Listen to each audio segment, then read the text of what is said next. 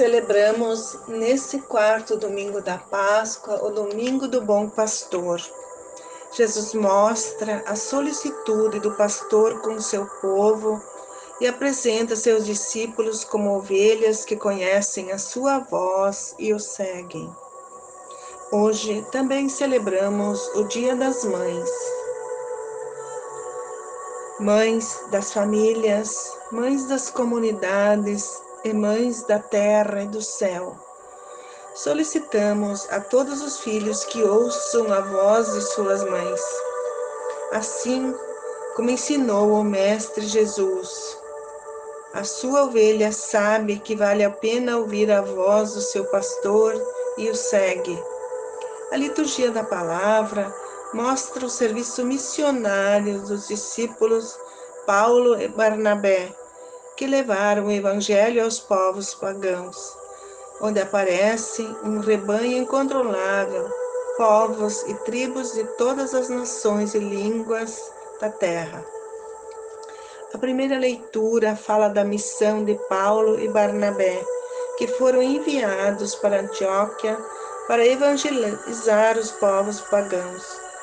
Muitos judeus e pessoas convertidas pelo judaísmo seguiram os apóstolos. E no sábado seguinte, quase toda a cidade se reuniu para ouvir a palavra de Deus proclamada pelos apóstolos. Ao verem a multidão, os judeus ficaram com inveja, se posicionaram contra Paulo e Barnabé e começaram com blasfêmias e difamá-los. Mas eles, com muita coragem, declararam que era preciso anunciar a palavra de Deus primeiro a vós, mas como rejeiteis e vós considerais indignos da vida eterna, sabeis que nós dirigiremos aos pagãos.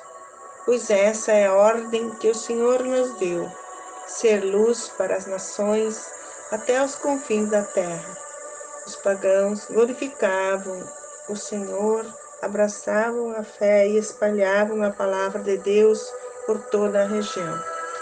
Mas os judeus conseguiram apoio de pessoas influentes na cidade e provocaram uma perseguição aos discípulos e os expulsaram do território.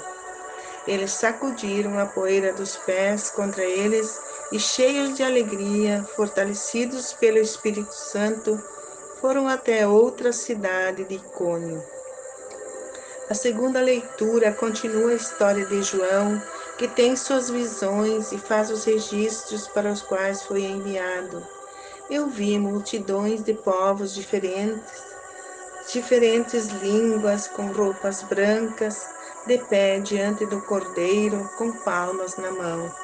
Um ancião me disse que eram os povos das grandes tribulações que lavaram suas roupas no sangue do Cordeiro, e então, diante do Senhor, prestando culto. O Senhor os abrigava e nunca mais sentirão fome e outras necessidades, porque o Cordeiro será o seu pastor e os conduzirá à fonte das águas vivas ou à vida eterna. O Evangelho narra a história do bom pastor que conhece as suas ovelhas e elas conhecem o seu pastor. Eu dou-lhes vida eterna. Se elas me seguirem, jamais se perderão. A ovelha que conhece o seu pastor escuta a sua voz, mesmo que seja tentada, não se perde.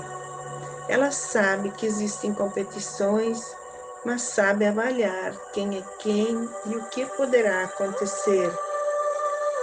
Jesus diz com clareza: Eu vim para que todos tenham vida e vida em abundância, para aqueles que me seguem. Lembramos também as mães como um bom pastor. Elas se tornam visíveis à solicitude de Cristo Agradecemos a Deus pelo amor sem medidas por nossas mães e pedimos que abençoe a todas pelo caminho e dedicação de seus filhos. Deus colocou em nosso caminho para que nós sentíssemos mais seguros ao ouvir a sua voz assim como as ovelhas ouvem o bom pastor. Que todos nós saibamos ser ovelhas do bom pastor, que é Jesus, bons filhos para nossas mães e bons pastores para os nossos irmãos e irmãs de comunidade. Jesus expressa essa confortadora confiança. O Senhor é meu pastor e nada me faltará, nenhum mal eu temerei, pois junto a mim está. Glória ao Pai, ao Filho e ao Espírito Santo, como era no princípio, agora e para sempre. Amém.